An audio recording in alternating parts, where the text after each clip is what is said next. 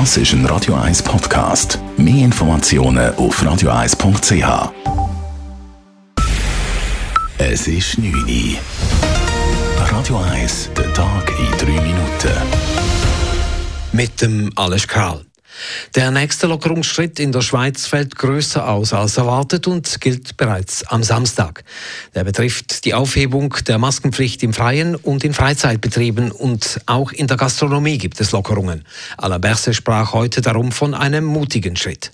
Ich glaube, dieser Öffnungsschritt ist ein großer Schritt, äh, ja, ziemlich mutig. Und wir dürfen aber nicht übermütig werden. Das ist immer klar gewesen. Wir suchen immer den richtigen, äh, den richtigen Maß, äh, wie man äh, eröffnet, wie man äh, sich entwickelt, damit wir die Kontrolle nicht verlieren. Im Moment haben wir eine sehr gute Situation. Dazu habe auch der Impffortschritt beigetragen, so Berse. Besonders erfreut zeigte sich die Gastronomie. Gastroswiss-Präsident Casimir Platzer sagt, im Innenbereich haben wir bis jetzt nur mit Vierertischen arbeiten und jetzt die Aufhebung von dieser Beschränkung, von der Größe der Gästegruppe, die ist für viele, viele Betriebe sehr wichtig. Also das ist für die Wirtschaftlichkeit sicher gut, auch für die Geselligkeit ist das sehr positiv. Weiterhin ist im Inneren der Restaurants die Konsumation nur sitzend erlaubt und noch eine Person pro Gruppe muss die Kontaktdaten angeben. Am Arbeitsplatz wird die Maskenpflicht stark gelockert und für das Homeoffice gilt neu lediglich eine Empfehlung. Musikclubs und Tanzlokale dürfen wieder ohne Einschränkungen öffnen. Der Zugang ist aber auf Personen mit Covid-Zertifikat beschränkt.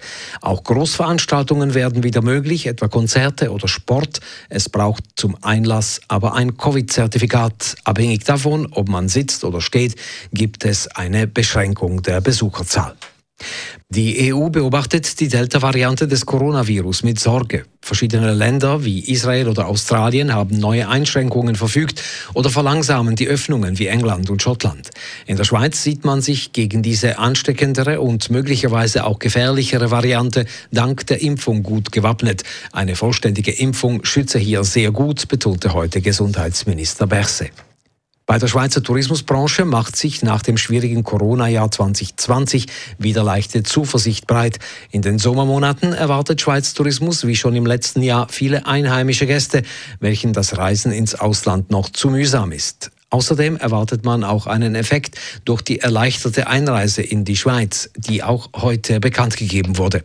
Schweiz Tourismus lanciert zudem ein Sommergeneralabonnement, das für einen Monat 330 Franken kostet und zu umweltfreundlichen Ausflügen im Inland animieren soll. In Zürich-Oerlikon soll ein moderner und energietechnisch innovativer Bau das heutige Hallenbad mit Kunsteisanlage ersetzen. Für mindestens 210 Millionen Franken soll gegenüber der Messe Zürich ein neues Sportzentrum entstehen.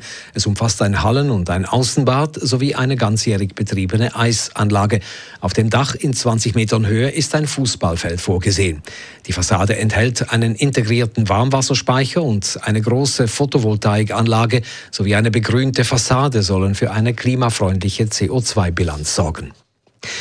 In der Gruppe E der Fußball-EM haben sich nun Schweden und Spanien für die Achtelfinals qualifiziert. Schweden schlägt Polen 3 zu 2 und Spanien besiegt die Slowakei 5 zu 0. Radio 1 Wetter. In der Nacht ist es noch stark bewölkt. Lokal gibt es auch noch Regengüsse oder auch Gewitter. Morgen am Donnerstag starten wir mit viel Sonnenschein, aber auch mit Wolken im Tag. Am Nachmittag dann wieder Regengüsse und Gewitter. Temperaturen am frühen Morgen um die 14, 15 Grad. Am Nachmittag schwülwarme 22 bis 23 Grad. Das war der Tag in 3 Minuten.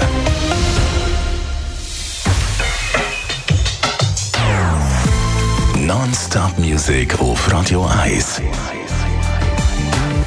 Besten Songs von allen Zeiten. Nonstop.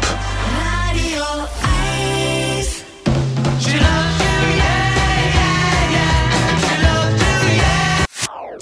Das ist ein Radio 1 Podcast. Mehr Informationen auf radio1.ch.